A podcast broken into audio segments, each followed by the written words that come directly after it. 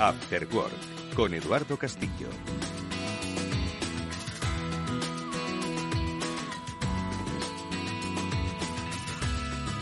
Pues muy buenos días y bienvenidos a este programa especial que estamos desarrollando desde el espacio de Cyber After Work que cada semana, cada lunes os acompaña a las 7 de la tarde en directo en la sintonía de Capital Radio. Bueno, pues hoy este programa se viene a realizar un especial hasta la escuela de Policía de Ávila hasta la Escuela Nacional de Policía, en donde vamos a hablar de ciberseguridad, donde vamos a hablar de formación con los especialistas que ayudan precisamente a los eh, futuros profesionales que van a combatir el cibercrimen en nuestro país y, por supuesto, a las empresas que les acompañan en ese desempeño. Hoy vamos a estar esta mañana hablando con los protagonistas, como decimos, de la formación y de la lucha contra la ciberdelincuencia y lo hacemos en el marco de este programa que, como ya sabéis, realiza siempre de manera excelente, no solo quien nos habla, sino Mónica Valle, Pablo Sanemeterio, dos de los máximos eh, referentes en el mundo de la ciberseguridad, a los que ya paso a saludar desde este fantástico auditorio en el que el Cuerpo Nacional de Policía hoy nos alberga, maravillosa sede de la escuela aquí en Ávila, y que, como digo, alberga a los futuros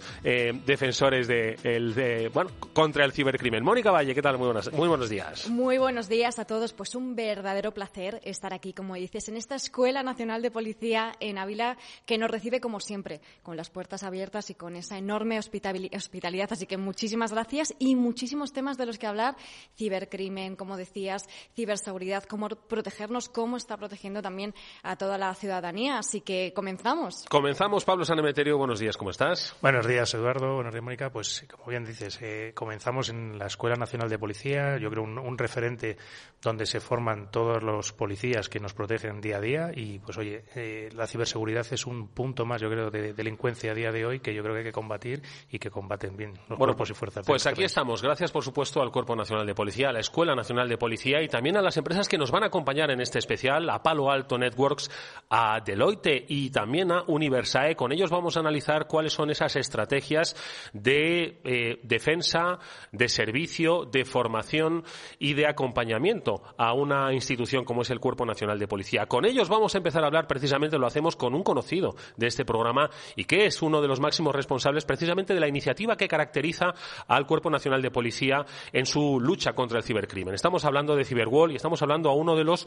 pues eh, organizadores y máximos responsables de esta cita, de este Congreso de Ciberseguridad y Ciberinteligencia, que es Casimiro Nevado. Él es inspector jefe de la Policía Nacional aquí en la Escuela Nacional de Policía, es también profesor y coordina, como decimos, este Cyberwall, que es la cita anual de referencia para el intercambio de conocimiento y la formación en la lucha contra el cibercrimen. Casimiro, es un placer tenerte aquí. Gracias por acoger a este programa en tu casa. Bueno, muchísimas gracias a vosotros. Bienvenidos nuevamente a la Escuela Nacional de Policía y nada, para nosotros es un honor teneros aquí. Bueno, pues con Casimiro vamos a ver cómo se forma, cómo se trabaja, cómo se combaten las amenazas actuales y lo haremos luego, como digo, con empresas como Palo Alto. Estará Adrián Crespo con nosotros, con Deloitte, estará Gianluca D'Antonio, un referente también como Adrián y, por supuesto, con la formación. Ellos en la Escuela Nacional de Policía forman a los eh, futuros policías en esta rama. También desde fuera, y seguro que trabajarán en conjunto a futuro, están quienes forman eh, en, la escuela, en la universidad, en otros centros de formación. Por eso estará con nosotros también Andrés Soriano de Universae. Pero lo primero de todo, Casimiro, eh, hoy nos hemos cruzado, hoy estáis de pruebas aquí, además, en la Escuela Nacional de, Policía, ¿no? Efectivamente, ayer comenzaron las pruebas físicas de la oposición a escala básica y recibimos aquí miles de opositores cada día. Bueno, hoy son las pruebas físicas durante toda esta semana, pero también estarán las pruebas de aptitud. Y yo no sé si en esas pruebas de aptitud ya se va viendo quiénes van a ser óptimos para luchar contra el cibercrimen desde el Cuerpo Nacional de Policía? Bueno, hace, hace un año y pico incorporamos unos temas nuevos al temario de oposición de escala básica y de escala ejecutiva, cinco temas en concreto que han enfocado muy específicamente a ciberdelincuencia. Entonces lo que buscamos también es captar ese talento ¿no? entre, los entre los opositores y futuros miembros del cuerpo. Y luego, posteriormente, pues bueno, tienen una fase de entrevista en la que se buscan unas, unas capacidades, unas cualidades de los opositores y efectivamente las digitales son muy importantes hoy en día. Son muy importantes y están integradas perfectamente en lo que es la estructura formativa de esta Escuela Nacional de Policía. Aquí les formáis a ser servidores de la ley, por supuesto, pero claro, tienen que actualizarse frente a las nuevas amenazas que no solo se encuentran en la calle, que siguen en la calle, ojo, eh, que no se nos olvide que todavía hay que ir por la calle protegiendo al ciudadano, pero ese ciudadano también está en la calle digital, ¿no? Aquí cómo les eh, formáis, cómo contribuís a que pues se incorporen a esa nueva lucha contra el cibercrimen. Pues has dado una clave, ¿no? El, reto de la actualización permanente en esta materia de, formación. Eh, aquí los, alumnos tienen unas asignaturas troncales que son obligatorias para todos, por supuesto. Una de ellas eh, que acaba de comenzar nueva es la de ciberdelincuencia y también nuevas tecnologías. Y eh, como, comentábamos antes, ¿no? como tenemos ese reto de la actualización, pues esas asignaturas las complementamos con distintos seminarios que en los que podemos manejar más, que son, que son más fáciles de, cambiar el temario y entonces pues vamos actualizando esos conocimientos que adquieren todos a través de las asignaturas troncales. Y Casimiro, ¿cómo decide eh, un policía convertirse en un agente especializado en estos delitos informáticos? ¿Ya vienen con esas ganas, por así decirlo? ¿O una vez que entran, se forman, van viendo, oye, esto me interesa y además tiene futuro? ¿Cuáles son estas tendencias? Claro, evidentemente el que viene ya con una formación previa técnica, pues eh, tiene esas miras, ¿no? De poder incorporarse a cualquiera de estas unidades de investigación de Policía Nacional. Luego hay personas que tienen, no tienen a lo mejor la titulación, pero sí tienen unas capacidades que todos conocemos, ¿no? Entonces también tienen esas aspiraciones. Estas unidades están dentro de las comisarías generales de investigación o de información, entonces, pues claro, el, es la idea de un, de, un, de un nuevo miembro del Cuerpo Nacional de Policía que entra aquí en la escuela y que, y piensa en esos investigadores que ha conocido, que ve etcétera, etcétera, pues es algo muy romántico, ¿no? Entonces todo el mundo pues quiere ir a esa parte de información o de policía judicial y por supuesto ahora mismo las, las unidades que más trabajos tienen son las tecnologías, claro. Y en esa zona de, sobre todo, como hemos comentado, de seminarios y donde se forma, se recicla, que ahí tenéis posibilidad de seguir formando, ¿los policías demandáis o los alumnos os demandan eh, cursos de forense, cursos de reversing, de exploiting? ¿De qué cosas os suelen demandar cursos? Absolutamente de todo, de todo. Entonces, claro, ahí está nuestro, nuestro, nuestra habilidad para conseguir profesionales, ¿no? Para, no solamente del sector público, sino del sector privado, de las universidades también, y poder coordinar con ellos distintas formaciones, ¿no? Porque no podemos nosotros solo, nosotros solos eh, funcionar y, enseñarnos unos a otros. ¿no? Necesariamente en este mundo digital tenemos que, contar con la cooperación de universidades, de empresas privadas y del sector público. Ahora hablaremos con todas ellas para ver cómo se trabaja de manera coordinada entre empresa privada y, la institución pública. Así es como se forma, pero ¿cómo se combate? En España sabemos que hay una estructura bastante robusta desde las instituciones del Estado, desde lo que es el Ministerio de Defensa, los cuerpos y fuerzas de seguridad del Estado, Guardia Civil, Cuerpo Nacional de Policía. En este caso, ¿cómo se combate el cibercrimen, la ciberdelincuencia desde vuestro cuerpo? Pues mira, eh, Policía Nacional tiene dos despliegues territoriales, que uno es central y otro periférico el central son las comisarías generales y dentro de, dentro de la Comisaría General de Información y la de, y la de Policía Judicial tenemos unidades especializadas. ¿no? Todo el mundo conoce la unidad central de ciberdelincuencia y luego tenemos pues, la, unidad, la, la unidad de ciberataques también. ¿no? Y ese mismo despliegue lo hacemos territorialmente en las distintas jefaturas y en todas las comisarías. No hay grupos especializados de ciberdelincuencia, ¿no? que se coordinan entre ellos y se coordinan con otras instituciones. Guardia Civil exactamente igual y luego nos coordina la Oficina de Coordinación Cibernética eh, de Ciberseguridad de la, Secretaría de Estado. ¿no? Y ese es el despliegue de las unidades de investigación en ciberdelincuencia. Y otra cosa muy importante que además estáis impulsando mucho desde Policía Nacional es la formación y la divulgación. De hecho, sois pioneros con el proyecto Cyberwall, ¿no? Con tanto su versión presencial, un congreso de tres días que se ha celebrado ya en dos ocasiones y también la versión online en la que miles y miles de alumnos están aprendiendo de muchas materias relacionadas con la ciberseguridad. ¿Qué papel juega la educación, esta formación en la prevención también de delitos informáticos? Pues mira, precisamente eh, el, el de la semana pasada, el ministro de Interior anunció la campaña nueva de difusión y concienciación y prevención, la de uno de cada cinco.com, ¿no? que es la página web, y, es que es fundamental, ¿no? Para conseguir esa prevención debemos llegar a, todo, a todos los ciudadanos, ¿no? La concienciación y, pedirles esa corresponsabilidad, ¿no? En el ciberespacio, porque no podemos tener un policía nacional en cada uno de nuestros dispositivos, pero a cambio de exigir esa corresponsabilidad tendremos que dar alguna herramienta, ¿no? Para compensar eso. Y esa es la idea de Cyberworld, ¿no? Facilitar esa formación gratuita y abierta a cualquier persona interesada que pueda formarse y pueda evitar ser víctima de un ciberdelincuente.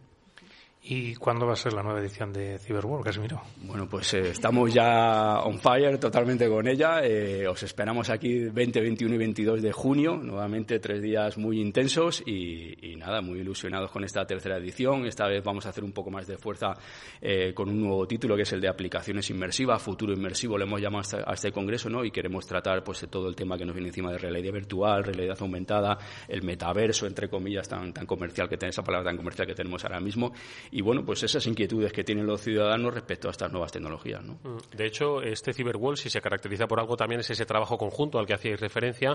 Hay empresas que hoy están presentes aquí, que trabajan también con vosotros.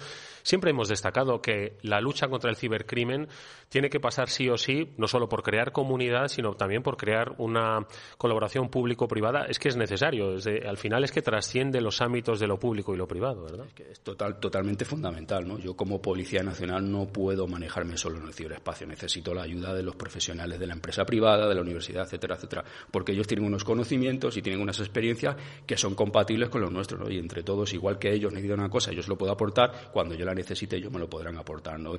Y al final todos, todos compartimos esa misma, esa misma superficie de la amenaza. ¿no? Todos estamos sujetos a esa misma amenaza y, por tanto, entonces, si no colaboramos entre nosotros, es, es imposible combatirla. Aunque luego vamos a ver cuál es el escenario con las empresas que nos acompañan en el que se está desarrollando ahora mismo la ciberamenaza. Has dicho que, Casimiro, que la, superficie de amenaza es que, es que no tiene límites, ¿no? Y en el caso de, antes yo hablaba de la calle, ¿no? Que pues, la delincuencia pues sigue en la calle pero se ha trasladado al ciberespacio. Pero hay, entiendo que varios tipos de delitos, delitos menores y delitos mayores. Entiendo que vosotros desde Policía Nacional, claro, tenéis que combatir en esa amplia superficie de amenazas, pues delitos menores que siguen siendo delitos, ojo, dentro de lo que es el ciberespacio y delitos mayores, ¿no? Sí, y, lo importante de, destacar creo que es que esto, esta ciberdelincuencia no la podemos apartar de los problemas de seguridad ciudadana. O sea, que esto no es un problema de grandes empresas o de grandes naciones. No, no, esto es un problema de seguridad ciudadana. ¿no? Si, nos, si vemos la estadística de ciberdelincuencia, más del 90% son fraudes. ¿no? Si esos fraudes repercuten en el ciudadano. ¿no? Entonces, tenemos que ser muy conscientes de que esto no es un problema que no nos afecta. ¿no? Esto nos afecta a todos. ¿no? Y cuando antes comentaba la campaña de uno, uno de cada cinco delitos que se cometen ya en la red, esos son los que conocemos. O sea, los delitos que se denuncian. Luego hay una cifra negra muy amplia de personas que creen que no merece la pena denunciar esa pequeña estafa de uno o dos euros, esa usurpación de, identidad, ¿no? que no le dan valor, y ese es uno de los objetivos de la concienciación, ¿no? llegar a estas personas y decirle, no, todo eso tiene importancia, tienes que denunciar porque estamos perdiendo inteligencia al no recibir esa denuncia. ¿no? Esto es algo que además recalcáis siempre mucho, que es importantísimo, ¿no? Que todas las personas que hayan sido víctimas de algún tipo de estafa a través de Internet, ya sea con sus tarjetas de crédito, una suplantación de identidad, de datos, que vayan y que lo denuncien, porque esto os ayuda a la investigación. ¿Cuál dirías, Casimiro, que es el principal reto, eh, desafío a los que os estáis enfrentando a la hora de investigar estos delitos informáticos? Pues, pues esos problemas a la hora de, obtener información, ¿no? Eh, si no recibimos denuncia o, o si sobre un hecho solo nos denuncian uno de cada 100 ciudadanos, no pues evidentemente no tenemos la suficiente inteligencia para poder hacer la investigación. Y luego vienen los problemas, pues bueno, pues de coordinación, pues con proveedores de servicios, etcétera, etcétera, que llevan mucho tiempo, ¿no? Que cada vez están mejorando mucho esos grupos de trabajo conjunto, ¿no? Que estamos paliando esos problemas. Entonces, pues bueno, las unidades de investigación, al recibir tanto volumen de, de denuncias, que aún serían más si se denunciasen todas, evidentemente, pues necesitan más funcionarios, necesitan más medios y esa es una de las cuestiones que estamos intentando solucionar. Y hablando precisamente de cada vez más funcionarios, más medios, etcétera, en general yo creo que en las organizaciones privadas se ve un aumento del presupuesto en la parte de ciberseguridad precisamente para defenderse de estas amenazas. En la parte pública también se está dando ese aumento de presupuesto de dotación de recursos. Efectivamente, el viernes pasado, en la misma campaña de uno de cada cinco, el ministro anunció un nuevo presupuesto para potenciar la OCC ¿no? y, favorecer esa coordinación entre las distintas unidades. Se ha duplicado prácticamente el número de funcionarios que trabajan en estas unidades de investigación, se les, se les provee de nuevos dispositivos, de, nuevos, de nuevas herramientas para poder hacer la investigación y, sobre todo, me parece muy importante el facilitar esa relación con las empresas, con los proveedores de servicios, con, empresas internacionales que tienen otros mecanismos y otras maneras de, actuar, ¿no? Ahí, creo que ahí está la clave, ¿no? El ciberespacio sabemos todos que no tiene fronteras y nosotros eh, legalmente la justicia pues, y las distintas fuerzas del cuerpo de seguridad sí tenemos fronteras, ¿no? Entonces tenemos que salvar esos problemas, esos problemas de coordinación para poder acortar los tiempos de las investigaciones. Mm, hablabais de Cyberwall como un referente para la divulgación y la formación al ciudadano, ¿no? De eh, pues capacitar ¿no? para combatir los ciberriesgos, porque al final eh, no puede ser solo una responsabilidad de la Policía Nacional, sino que tiene que ser responsabilidad del ciudadano, pues evitar ser víctima, ¿no? decir, y para eso hay que darle también una formación digital. Yo creo que tiene que ir acompañado, porque sí que sabemos, ¿no? Que el Cuerpo Nacional de Policía, estoy seguro de que visita cada día cientos de colegios e institutos, bueno, pues tratando de concienciar a los, eh, sobre todo más vulnerables, ¿no? Eh, del uso adecuado de las nuevas tecnologías y prevenirle de los peligros, pero entiendo que también tendría que ir acompañado de esa alfabetización digital, ¿verdad? Que tendría que haber en los colegios pues para precisamente saber identificar dónde están las amenazas, ¿no? Sí, yo, siempre recuerdo la anécdota de uno de mis profesores en la facultad cuando le preguntábamos, bueno, para iniciarnos en este tema de seguridad digital, ciberseguridad y tal, ¿qué, bibliografía nos recomienda usted? Siempre nos decía, bueno, pues es muy fácil, ¿no? El manual de instrucciones de vuestros dispositivos.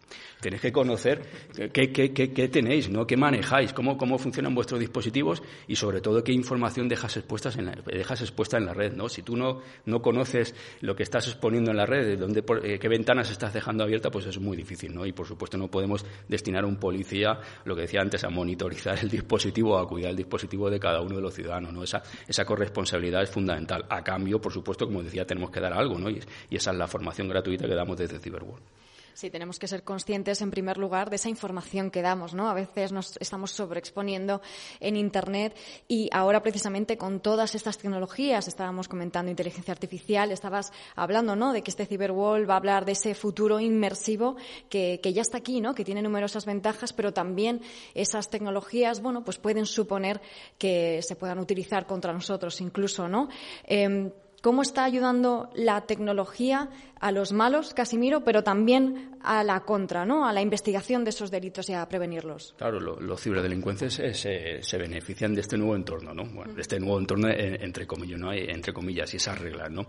Eh, existen ciudadanos que, no tienen la misma desconfianza en, el ciberespacio que en, las calles, ¿no? Que en, la realidad, en la realidad física, ¿no? Entonces eso eh, los ciberdelincuentes lo saben y se aprovechan, ¿no? Con técnicas tan fáciles de ingeniería social, ¿no? Seguimos viendo que lo fácil sigue siendo rentable, ¿no? Entonces, en algo estamos fallando, ¿no? Si se lo ponemos tan fácil a los ciberdelincuentes, en algo estamos fallando. Ese es el tema de concienciación. Evidentemente, luego hay un aspecto muy técnico, ¿no? De, grandes grupos de, ciberdelincuencia, grupos organizados de ciberdelincuencia, que consiguen eh, amontonar grandes presupuestos gracias a sus acciones eh, y, sus ciberdelitos, ¿no? Los ciberdelitos que cometen, y lo vuelven a reinvertir otra vez en nuevas acciones, ¿no? Entonces, eh, contra esos grupos especializados, efectivamente necesitamos formación especializada, funciones especializados y distintas herramientas técnicas ¿no? que, pues ya se encarga el Ministerio de facilitarlas tanto a Policía Nacional como a Guardia Civil.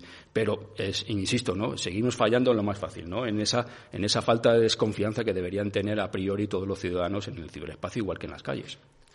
Y Casimiro, yo una, hemos, hemos tocado un poco el tema de los, de los colegios, de, de la labor que hacéis ahí visitando colegios, formando, etcétera, y nos hemos hablado bastante del, del tema de, estafas, de fraude, que suele ser, yo creo, un poco lo que más recibe la, la población.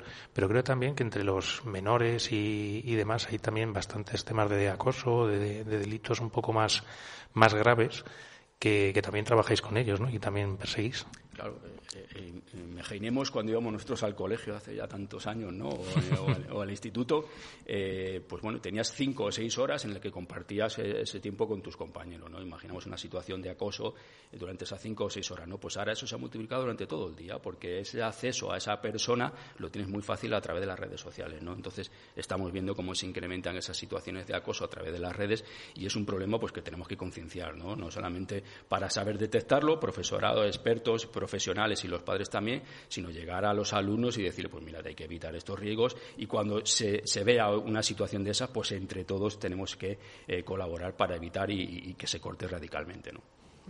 Has mencionado antes, y, es cierto, ¿no? que lo básico sigue funcionando muy bien, porque es cierto que podemos hablar de machine learning, de inteligencia artificial, de todo lo que queramos, pero en lo básico seguimos fallando, ¿no? En ese email que nos llega, que se hace pasar por el banco, por una empresa de paquetería, lo que sea, ese SMS, y seguimos fallando en no desconfiar, en no ver a lo mejor esos indicios que nos dicen, oye, cuidado, esto es una página web claramente falsa, esta oferta es irreal. ¿Por qué crees que seguimos fallando en esto? ¿Seguimos siendo un poco inocentes en Internet que pensamos que no nos va a pasar nada? Efectivamente, yo creo que pensamos que, bueno, si han, han contactado conmigo es porque tienen mis datos y porque es algo serio, ¿no? Esto habrá sido mi banco, habría sido cualquier otra entidad con la que trabajo, ¿no? Y eso, y, eso es algo que tenemos que atajar, ¿no? Esa desconfianza, esa confianza cero desde el minuto uno es fundamental, ¿no? Evidentemente hay gente que no, que no tiene esa formación, por ejemplo, estamos hablando de personas mayores, etcétera, etcétera, que tienen muy serias dificultades para manejarse en el ciberespacio, ¿no? Que tenemos que ayudar y tenemos que asesorar y ahí estamos también con distintas asociaciones de personas jubiladas, de personas mayores, etcétera, etcétera, a las cuales formamos también, ¿no? Pero luego hay personas que por las prisas del día a día, por ese volumen de información absoluto que estamos recibiendo constantemente y correos y mensajes y WhatsApp, etcétera, etcétera, pues e, esas prisas nos llevan a pinchar y a intentar solucionar el problema eh, inmediatamente. Entonces no recapacitamos realmente de lo que tenemos entre manos, de a qué, de qué, a qué página hemos accedido y qué datos estamos facilitando y ese es un gran problema. Bueno, pues eh, de eso vamos a seguir hablando y, por supuesto, de la búsqueda del talento a la que hacía referencia, la formación de ese talento, el trabajo conjunto, las herramientas que hay a disposición, las estrategias. Lo vamos a hacer, eh, por supuesto, contigo, con Casimiro Nevado, inspector jefe de Policía Nacional de la Escuela Nacional de Policía, pero también con Adrián Crespo de Palo Alto, con Gianluca D'Antonio de Deloitte y con Andrés Soriano de Universal. Los vamos a saludar, nada, en breve. No os vayáis, estamos en un especial, un Cyber After Work desde la Escuela Nacional de Policía. Estamos en directo, estamos encantados de estar aquí. Venga, nos vemos ahora, enseguida.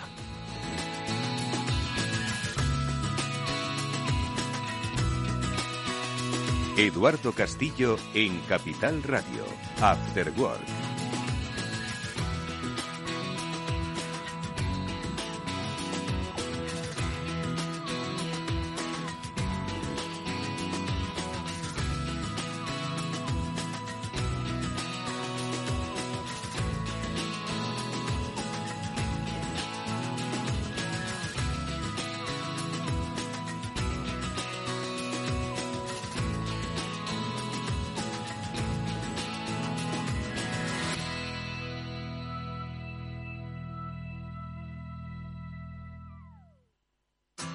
Si te gusta el pádel, en Capital Radio tenemos tu espacio. Todos los martes, a partir de las diez y media de la noche, saltamos a la pista para contarte la actualidad del World Paddle Tour, los torneos amateur, las novedades de las marcas y toda la actualidad relacionada con el segundo deporte más practicado de España. Esto es Paddle, los martes a las diez y media de la noche en Capital Radio.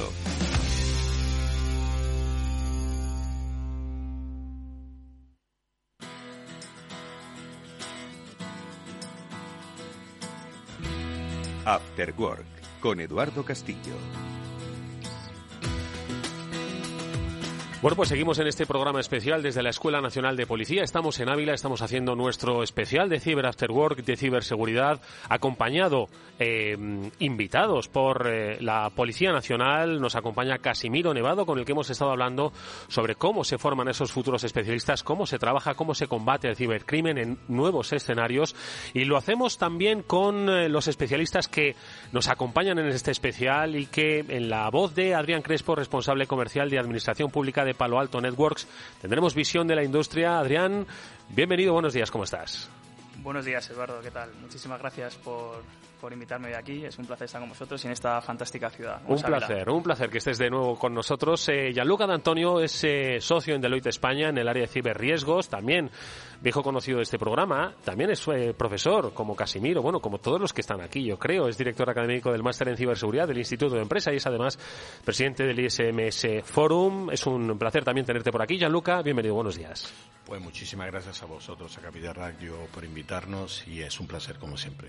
Y también en la formación está nuestro tercer invitado, Andrés Soriano, él es director de ciberseguridad en Universae, formación de talento muy necesario. Andrés, bienvenido igualmente. Muchísimas gracias, Eduardo. Gracias por la invitación. Oye, me gustaría, fijaos, eh, ahora vamos a hacer una pequeña pausa, esto de la radio es lo que tiene, pero habéis estado escuchando todos a Casimiro, habéis visto cómo ha dibujado ¿no? un escenario de nuevas amenazas. Así que me gustaría que hicieseis una primera reflexión sobre el escenario en el que nos encontramos y que ha definido Casimiro. Venga, Adrián. Muchas gracias, Eduardo. Pues casi una primera reflexión sobre el escenario que nos encontramos eh, a día de hoy en, nuestros clientes. Eh, como responsable comercial de Administración Pública en Palo Alto Networks, eh, principalmente lo que nos encontramos son clientes, organizaciones, organismos públicos que se encuentran con una gran cantidad de, herramientas de, ciberseguridad, de, tecnologías. en muchos escenarios, por daros una cifra, en entornos, organismos o compañías medias o grandes disponen de aproximadamente 75 soluciones de seguridad que tienen que gestionar y administrar y nos encontramos ante una falta de, falta de talento y capacitación en, esos equipos de ciberseguridad que les cuesta muchísimo ser capaces de administrar y gestionar todas estas herramientas que en muchos de los escenarios ni siquiera se integran o se hablan entre ellas, algo que es fundamental a la hora de detectar y responder ante una amenaza o, amenaza o un, un ciberataque. Así que lo que nos encontramos y por lo menos de Palo Alto Networks trabajamos muchísimo con, con nuestros clientes es, por un lado, en la consolidación de esas soluciones de ciberseguridad en los diferentes organismos para que esas herramientas se puedan hablar entre ellas, estén integradas y puedan ser capaces de detectar amenazas y responder ante ellas de una manera ágil y automatizada. Y, por otro lado, en la formación y capacitación desde, nuestro, desde nuestra perspectiva de, fabricante de ciberseguridad a esos equipos, a esos, a esos analistas de ciberseguridad de las diferentes organizaciones para que tengan el conocimiento necesario sobre esas herramientas y puedan ser capaces de, gestionar esos ataques y responder ante ellos de una manera eficiente. Hmm. Se, va, se va definiendo, ¿eh? integración y capacitación. ¿eh? Gianluca. Bueno, yo me, me, me engancho a lo que comentaba Casimiro de la, eh, de la necesidad al final de, de formación en todos los actores por el simple hecho que al final la ciberseguridad es una responsabilidad de todos pues tanto la administración pública por la parte que le corresponde, por ejemplo, a cuerpos como la Policía Nacional, pero también el ciudadano tiene que asumir su parte, el ciudadano tiene que asumir su responsabilidad. Por el simple hecho que eh, si no, sin esta, eh, sin esta comparticipación, sin esta corresponsabilidad, se hace muy, muy complicado poder dar una respuesta hasta pues eficaz y eficiente. Y por otro lado, luego, no nos olvidemos de, del tejido empresarial y de todas las organizaciones que al final, dependiendo también de su nivel de madurez y de sus capacidades, en términos, por ejemplo, de inversión en ciberseguridad, tienen que hacer frente a estas amenazas. Yo creo que hoy mismo las organizaciones tienen que considerar la protección de los activos frente a la ciberamenaza como parte de su estrategia de negocio. La implantación de un sistema de gestión de la seguridad de la información se considera ya como un elemento de buen gobierno. Sin duda alguna, ¿no? El concepto de responsabilidad. Vamos dibujando un poco los escenarios. Eh, son múltiples agentes, pero son múltiples factores los que determinan cómo afrontar los eh, ciberriesgos. Andrés, tu reflexión. Efectivamente, el panorama de la ciberseguridad actual es un panorama muy complejo en el que confluyen numerosos actores. Eh, hay que tener en cuenta la actividad geopolítica que se está llevando ahora mismo en el mundo. Sabemos que eh, no es lo mismo la ciberseguridad que tiene que preocupar a, la sociedad en general o a la que tiene que preocupar a las, a las empresas, a los organismos y a las instituciones, porque ya entran en, juego otros sistemas y otros vectores de ataque como son las amenazas avanzadas persistentes. Sabemos que eh, son prácticamente redes del cibercrimen que operan eh, amparadas bajo determinados estados o servicios de inteligencia. Entonces ya eh, el panorama es verdaderamente complejo. Por lo tanto, es vital el favorecer la cultura de ciberseguridad, que la población en general sepa a lo que nos enfrentamos y que las empresas tengan los medios necesarios para hacer frente a estas amenazas.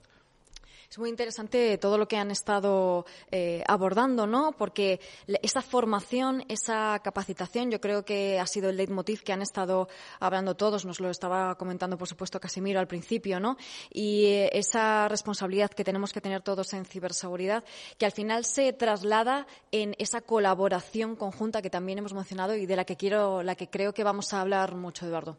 Sí, pues es lo que vamos a hacer, por supuesto, a lo largo de la próxima hora. Lo vamos a hacer eh, desde esta Escuela Nacional de Policía. Ya hemos conocido a quienes nos van a acompañar en los próximos minutos largos, hablando de estrategias, hablando de amenazas, dónde se encuentran ahora mismo esos nuevos escenarios, la complejidad y la configuración del nuevo ciberdelincuente. Ojo, dicen que hoy forman verdaderas estructuras casi diría empresariales, ojo, solo que en el lado de la criminalidad. En ese sentido, ver cómo lo vamos a trabajar. Bueno, pues no os vayáis porque este programa sigue después de este boletín informativo.